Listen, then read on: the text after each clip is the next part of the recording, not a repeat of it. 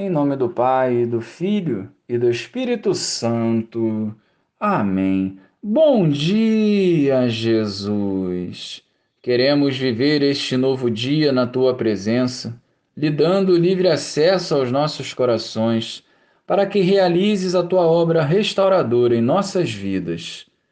Santifica-nos. Amém.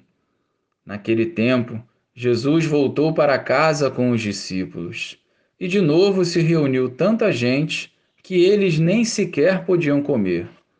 Quando souberam disso, os parentes de Jesus saíram para agarrá-lo, porque diziam que estava fora de si.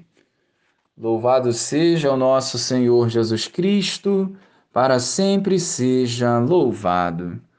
A identidade de Jesus não estava clara para quem convivia com ele e o viram crescer. À medida que avançava conforme a vontade de Deus, crescia a rejeição entre os seus.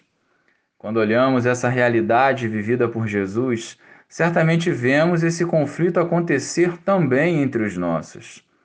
Sem dúvidas, essa é uma das certezas que temos que estamos no caminho certo. Por nada nessa vida devemos desanimar ou desviar daquilo que for da vontade do Pai. Mesmo diante dos cenários adversos da vida, devemos perseverar, seguindo os passos de Jesus. O Evangelho quer provocar em nossas vidas o desejo de priorizar as coisas do alto e nos encorajar a seguir com confiança e fidelidade o Senhor até o fim.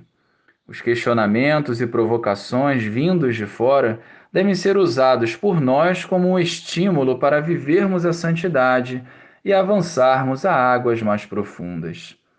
Glória ao Pai, ao Filho e ao Espírito Santo, como era no princípio, agora e sempre. Amém.